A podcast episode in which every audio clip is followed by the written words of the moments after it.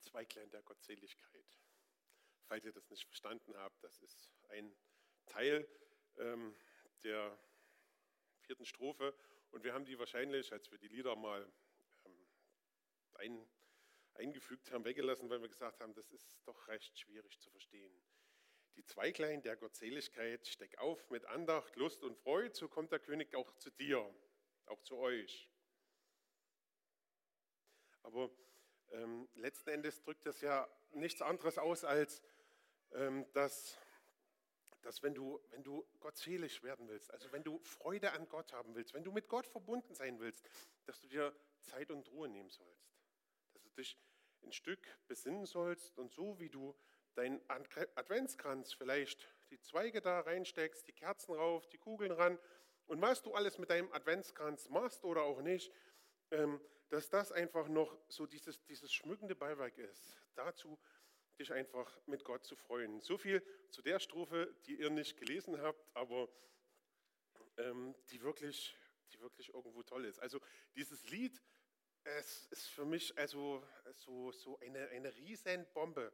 Du hast so viel Information, so viel, so viel, so viel Sachen drinne, wo ich sage, Wahnsinn, das ist alles in einem Lied irgendwie weihnachtlich verpackt und zusammengeschnürt.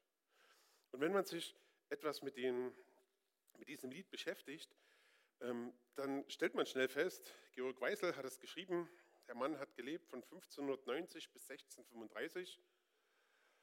Was fällt euch sofort dazu ein? Ja, das ist schon mal fantastisch. Ähm, spätes Mittelalter, ganz spätes Mittelalter, ähm, 16, 18 bis 48. Genau, 16, 1618 bis 1648, ähm, 30-jähriger Krieg, drängt sich irgendwo auf von den Jahreszahlen. Und genau in dieser Zeit ist dieses Lied entstanden. Genau in dieser Zeit Jetzt muss man natürlich wissen, ähm, dass Georg Weisel in, in, Ostpreußen gewohnt hat, also oben so dieser Ostseerand äh, von Polen. Ähm, und dass der Dreißigjährige Krieg nicht ein permanenter Krieg in Deutschland war, sondern dass, die, dass, dass diese Kriege, dass das verschiedene Kriege waren, die sich immer wieder verlagert haben, sodass nicht 30 Jahre permanent in Deutschland Krieg war, sondern mal hier, mal da, mal dort, aber dass es einer der größten ähm, Religionskriege in unserer Geschichte war. Die Protestanten gegen die Katholiken, die Schweden gegen die Kaiserlichen, wie auch immer. Jedenfalls ähm, war das eine, eine brutale und unschöne Zeit. Wer von euch jemals nach Weida kommt, ist gleich hier um die Ecke, da wohnt der Meckel. Ähm, Weida war vor diesem Krieg eine blühende Stadt. Also wenn, du, wenn, ihr, wenn ihr jemals mit, mit äh, offenen Augen durch weitergeht, werdet ihr sehen, da, da steckt so viel Potenzial an Bau, Bauwerken. Entschuldigt, aber das, das, das, also, das ist irgendwo das Beste. Aber ähm, die, die, die, im, im 30-jährigen Krieg wurde weiter zweimal angegriffen und zweimal zerstört. Da ist nicht viel übrig geblieben. Und weiter ähm, wurde sozusagen von Gera abgehängt und Gera hat weiter den Rang abgelaufen und ist jetzt die größere und interessantere Stadt geworden. Also ähm, ja, das fand ich einfach interessant, weil das, das ist was hier gleich um die Ecke. Ähm, Georg Weisel, der dieses Lied geschrieben hat, war, war Pfarrer. Und als ich mich damit beschäftigt habe, bin ich auf, eine, auf, auf zwei ganz interessante Geschichten gestoßen, ähm, wo ich dachte, krass, die er erlebt hat und die, die für ihn mit diesem Lied auch ganz eng in Zusammenhang stehen. Die erste möchte ich euch gern vorlesen. Und zwar steht da, also das erzählt er selbst und er sagt dann neulich, als der starke Nordsturm von, dem nahe, von den nahen Samlandküsten herüberwehte und viel Schnee mit sich brachte, hatte ich in der Nähe des Domes zu tun. Die Schneeflocken klatschten den Menschen so sehr ins Gesicht, als wollten sie ihnen die Augen zukleben. Mit mir strebten deshalb noch mehr Leute dem Dom zu, um Schutz zu suchen. Der freundliche Küster öffnete uns die Tür und sagte, willkommen in diesem Haus. Diese, die nächste Folie hätte ich jetzt gerne an der Stelle. weil da steht es nämlich. Willkommen in diesem Haus. Hier ist jeder in gleicher Weise willkommen. Arme, reiche, einfache und hoch angesehene Leute, auch Landstreicher.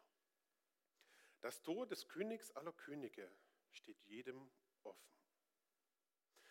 Nachdem ich den Schnee von meinem Gewand ausgeschüttelt hatte, klopfte ich dem Küster auf die Schulter und sagte, er hat mir eben eine, eine wahrlich ausgezeichnete Predigt gehalten. Während wir im Vorraum des Domes warteten, bis ich das Unwetter gelegt hatte, kamen mir die ersten Verse des Adventsliedes in den Sinn.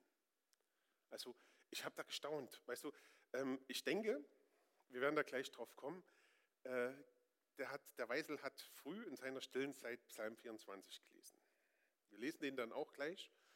Und dann hat er ihn dieses, dieses Schneeerlebnis erleben lassen, dass er zu diesem Lied kommt. Wollen wir den Psalm 24 mal lesen? Äh, wir lesen den mal bitte. Nächste Folie. Da steht der Psalm 24. Ähm, versucht den mitzulesen. Das ist also Luther 1912.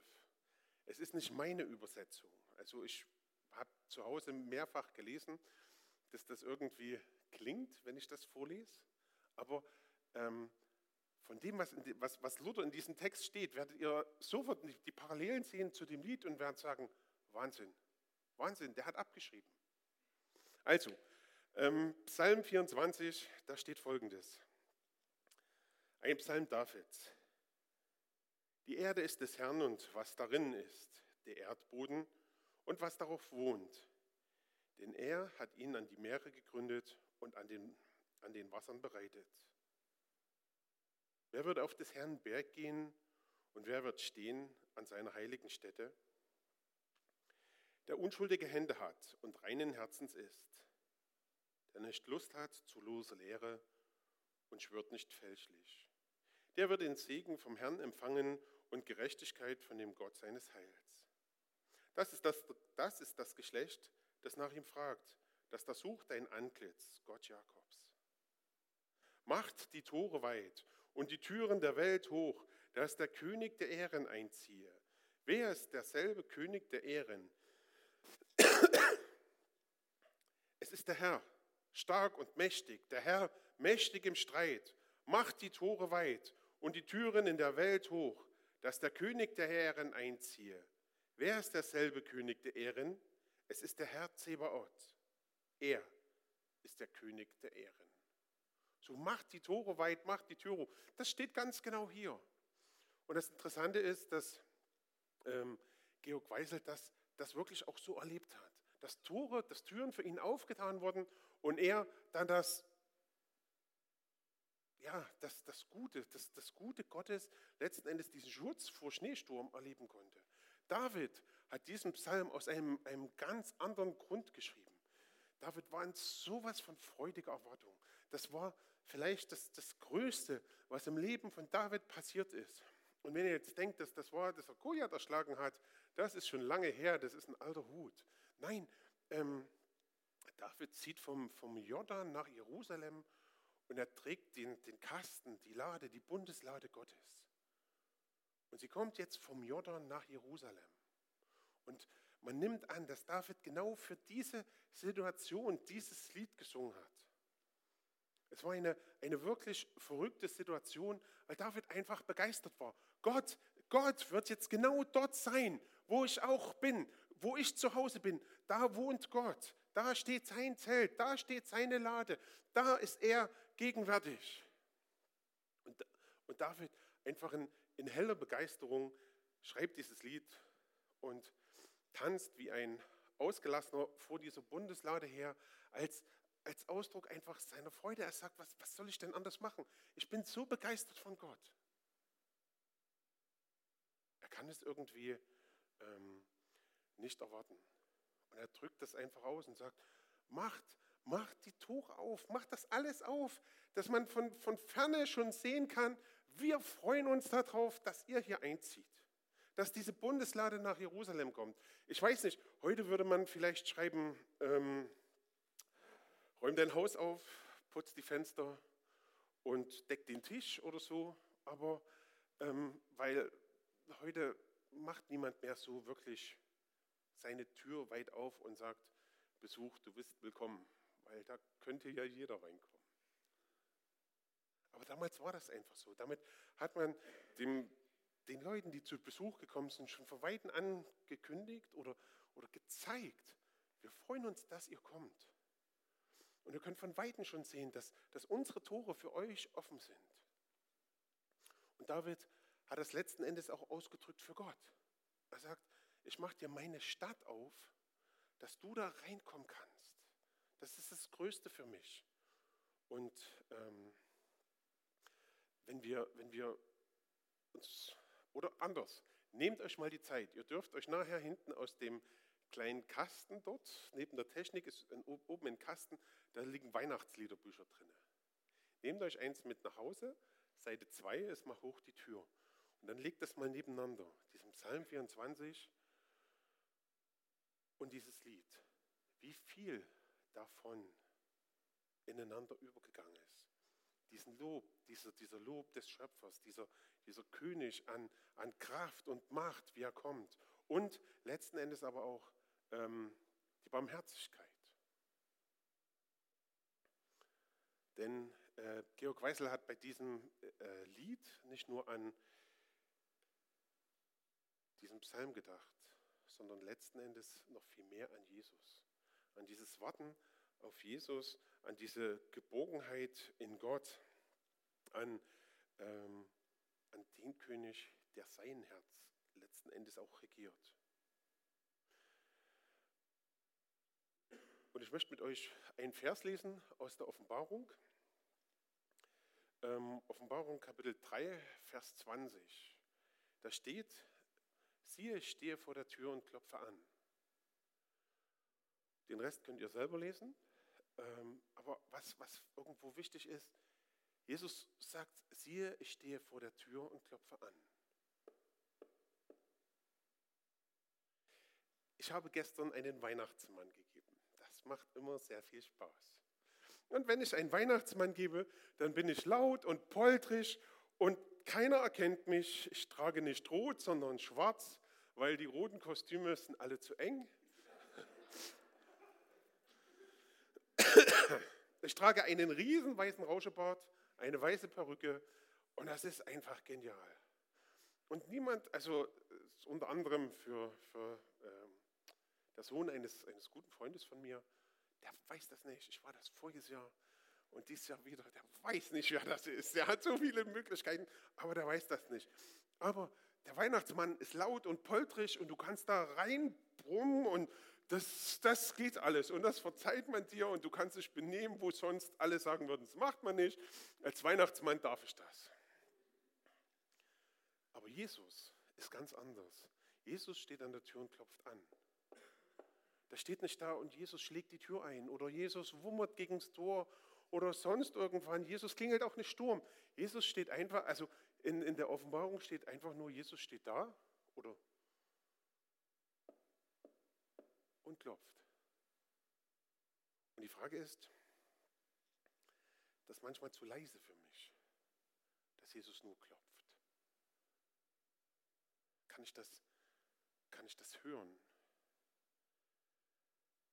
Bin ich bereit, meine, meine, meine Tür aufzumachen?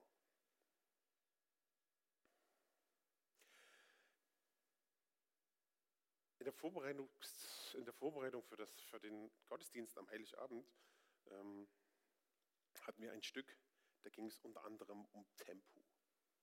Tempo ist in diesem Stück eine kleine graue Gestalt, die zwischen all den anderen rumwuselt und rummacht und einfach nur Stress verbreitet. Und er, er, er feuert Leute an und er sagt, los.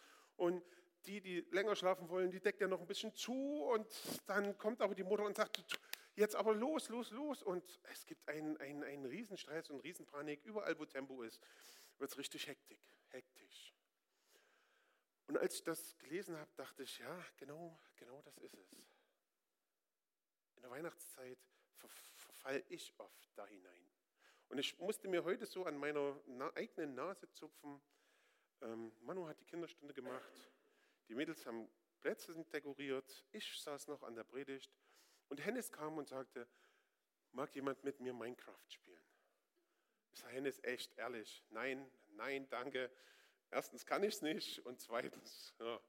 Und irgendwann hat er wahrscheinlich all die anderen noch gefragt.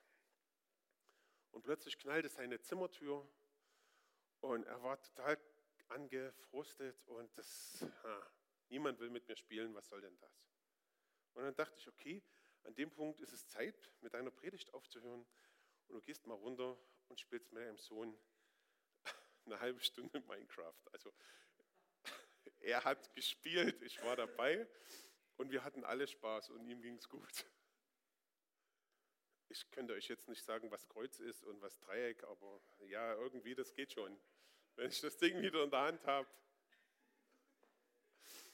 Also es war heute meine erste halbe Stunde Minecraft, aber worum es mir einfach ging, war oder ist, ähm, wir haben so viel zu tun, ich habe so viel zu tun, auch vieles Wichtige zu tun, dass ich eigentlich das Eigentliche vergesse. Nämlich ein bisschen zurückzufahren, ein bisschen runterzukommen und ein Stück Luft zu holen. Und mich irgendwo, gerade in dieser Zeit, ganz bewusst mit Jesus zu beschäftigen. Unsere unsere, unsere Welt gibt uns, zu, oder da, wo wir jetzt wohnen, hier in Gerau oder wo sonst auch immer, das gibt uns so viel Anlass dazu. Es gibt, du, du kannst sozusagen zurzeit nicht durch die Straßen gehen, ohne irgendwie über Jesus zu stolpern. Leider wissen wir das nur viel zu selten. Also zum Beispiel, ähm, massenweise Leute, ich auch, haben einen Stern. Wir hängen den auf zu Weihnachten, wir hängen den auf vor dem Buchladen. Der leuchtet dieses Jahr, ich bin richtig stolz. Ähm, und gehört halt zu Weihnachten dazu. Du bastelst Sterne und machst Sterne, aber die Bibel spricht von Jesus als dem Morgenstern, der uns erscheint. Und die, die Weisen haben diese Aussage der Bibel genommen und haben letzten Endes sich auf den Weg gemacht na, zu Herodes und letzten Endes auch zu Jesus. Also dieser Stern erinnert mich an zwei Sachen. An diese ganze Geschichte mit den Weisen von Jesu Geburt und an Jesus. Und liebe Leute, wir könnten gerne noch über Lichterbogen und Stollen reden und alles solche Sachen, weil als das, als das ähm, wie, wie sagt man das, nicht entwickelt worden ist, aber als das entstanden ist, haben die Leute sich was dabei gedacht. Nicht umsonst ist der Stollen weiß gepudert. So groß ungefähr. Es gibt auch größere, aber das ist, aber ähm, das ist, das ist irgendwo eine ganz, ganz interessante Sache, weil äh, wenn, wir, wenn wir uns die Zeit nehmen, jetzt in dieser Vorweihnachtszeit Jesus zu sehen und Jesus zu begegnen, er wird an allen Ecken und Enden auf uns warten. Und wenn wir uns in dieser Zeit etwas Zeit nehmen, ähm, auch für andere Leute, dann werden wir viele dankbare Begegnungen haben wenn wir uns Zeit nehmen, wenn wir Situationen auch bewusst schaffen. Das heißt, manchmal zu sagen, nee, geht heute nicht, mach ich heute nicht. Und dann sitze ich zu Hause mit meiner Familie, ich hatte das letztens mit der Güven und habe dann gesagt, ja, ich weiß, wir haben noch viel zu tun. Aber jetzt setzen wir uns hin, machen einen Stern an, trinken Kaffee und, und kommen erstmal zur Ruhe. Und ich glaube, das ist was, was, was uns wichtig ist. Es geht nicht nur darum, dass wir mal ein bisschen, bisschen das Gas rausnehmen. Nicht nur so, so knobbersmäßig, morgens halb zehn in Deutschland kriegt jeder seinen Knobbers und kommt etwas zur Ruhe, sondern dass wir, dass wir ähm, bewusst einfach nicht nur uns Zeit zur Ruhe nehmen, sondern bewusst wirklich auf Jesus einlassen. Bewusst ähm, Situationen schaffen, wo wir ihm begegnen, wo wir zu ihm beten, wo wir vielleicht ein Lied summen oder singen, je nachdem, was ihr könnt, wo wir bewusst ein Buch lesen, bewusst Musik hören, wo wir, wo wir sagen, ja, das wollen wir einfach bewusst machen, um uns darauf einzustimmen. Und somit macht ihr euer Tor immer ein Stück weiter auf. Ich habe es so gemacht, weil ich habe an ein Rolltor gedacht, aber ja, so gehen Tore auf. Was bringt's? Was bringt es uns ein, Jesus zu erwarten? Ich möchte euch die zweite Geschichte von diesem, von diesem Lied nicht vorenthalten. Und zwar bin ich jetzt gerade etwas verwirrt, aber wie der Mann heißt. Ich weiß aber nicht ganz genau, ob der Sturges, genau. Hier habe ich es falsch geschrieben. Da hieß er Struges. Ähm, es, gab, es gab in diesem Ort einen Kaufmann oder einen Geschäftsmann namens Struges. Sturges. Es tut mir leid. Also Stur, egal was ich sage, der heißt Sturges. Alles andere verzeiht mir einfach. Das ist manchmal prägt sich das irgendwie falsch im Kopf ein. Und dieser Mann war total unbeliebt im ganzen Ort. Der Pfarrer ähm, Weisel hatte eine Predigt gehalten und er fand das irgendwie toll und er sollte dann irgendwas in sein, sein äh, Gesangsbuch schreiben und er hat dann was reingeschrieben und das hat ihn total angefressen. Weil er sagte, ähm, er soll nicht nur irgendwie ein schönes Lied singen, sondern er soll das bewusst auch leben. Und das war zu viel für unseren Freund Sturges. ähm, und er, der, war da, der war da total an, angepiept. Was ihn noch angepiept hat, war ähm, das Armen- und Siechhaus. Gleich bei ihm, er hatte eine, eine wunderschöne, ein wunder, wunder, wunderschönes Haus. Aber gleich dort links, da war das Armen- und Siechhaus. Und jedes Mal, jedes Mal, wenn diese Leute sich auf den Weg gemacht haben, Sonntag früh zur Kirche, und er noch beim Frühstück war, sind die nicht direkt bei ihm vor dem Fenster vorbeigelatscht. Das geht nicht. Jedes Mal, wenn die irgendwie da sind, dann sind die bei ihm vorbei. Und das hat ihn aufgeregt. Das hat diesen Mann genervt. Das hat ihn zur Weißglut gebracht. So weit, dass er gesagt hat, okay, ich kaufe die Wiese. Er hat die Wiese gekauft, wo die drüber gelaufen sind, mit Weg hat einen Zaun ringsherum gemacht und einen Garten draus. Und dann, jetzt kommt, jetzt kommt der Clou, und dann hat er ein großes Tor gemacht, also nicht nur den Zaun ringsherum, sondern da, wo der Weg war, auch noch ein großes Tor mit einem großen Schloss und hat es zugeschlossen. Das bedeutete für all die, die eh schon armen und kranken und schwachen, dass sie um diese Wiese ringsherum zur Kirche gehen mussten. Für manche ein unerträglich weiter Weg. Manche haben es einfach nicht geschafft. Manche sind dadurch einfach nicht zur Kirche gekommen. Und natürlich Pfarrer Weisel hin, gesagt, hier, Meister Sturgels, das geht so nicht.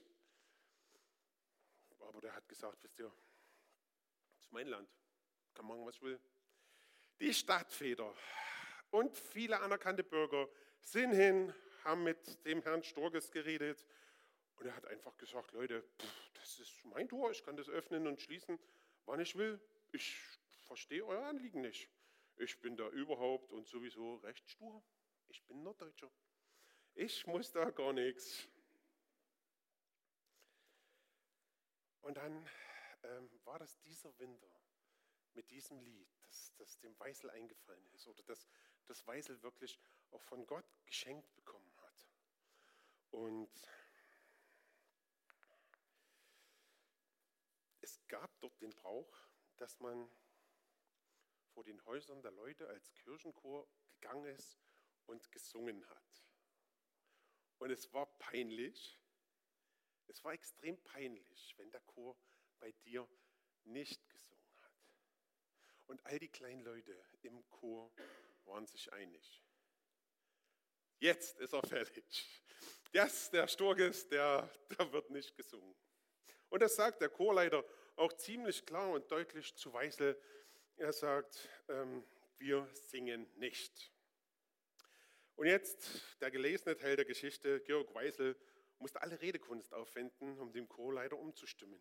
Junger Freund, ich meine, wir würden Advent und Weihnachten nicht richtig feiern können, wenn wir den reichen Mann ausschlössen. Unser Erlöser geht an keinem Haus und an keinem Herzen vorüber. Ob er aufgenommen wird, eine andere Frage. Wollen wir ihm nun nachfolgen oder nicht? Daraufhin erklärte sich der Chorleiter sowie der gesamte Chor damit einverstanden, trotz allem bei Sturges zu singen. Nachdem sich die Sänger vor Sturges Wohnsitz aufgestellt hatten, hielt Georg Weißel eine kurze Predigt. Mit erhobener Stimme schloss er seine Ausführung. Und heute, lieber Herr Sturges, steht vor Ihrem verriegelten Tor der König aller Könige. Ich rate euch, ich flehe euch an bei eurer Seele, öffnet ihm nicht nur dieses sichtbare Tor, sondern auch das Tor eures Herzens. Lasst ihn demütig mit Freuden ein, ehe es zu spät ist. Georg Weisel hatte die letzten Worte noch nicht ganz ausgesprochen, als der Chor zu singen begann. Macht hoch die Tür, die Tor macht weit, es kommt der Herr der Herrlichkeit. Sturges stand wie angewurzelt. Kurz vor Beendigung des Liedes griff er in seine Tasche, holte einen Schlüssel zum Vorschein, mit dem er die Gartentore aufsperrte. Von diesem Zeitpunkt an wurden sie nie mehr verschlossen.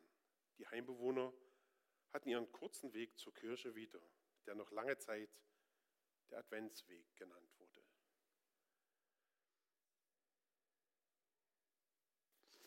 Ich finde das krass, diese Geschichte zu diesem Lied oder diese beiden Geschichten zu diesem Lied, wo du sagst, ähm, da hat sich ein ganzes Dorf gespalten.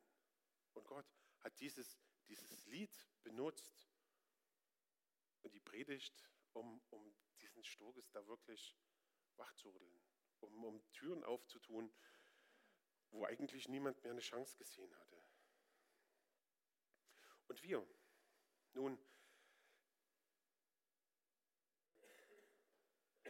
erwarten wir von dieser Adventszeit, von dem, was wir eigentlich kennen an Weihnachtsgeschichte und an, an Jesus und von alledem, was wir, was wir tun, erwarten wir etwas, was über, über diese Zeit hinausgeht, was wir, was wir mitnehmen wollen, was unser Leben ein ganzes Stück verändert, was unser Leben ein ganzes Stück beeinflusst.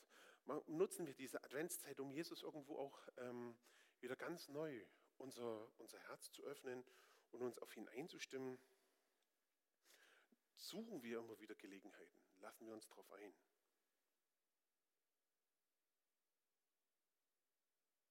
zeigen wir ihm, dass wir ihn von ganzem Herzen lieb haben.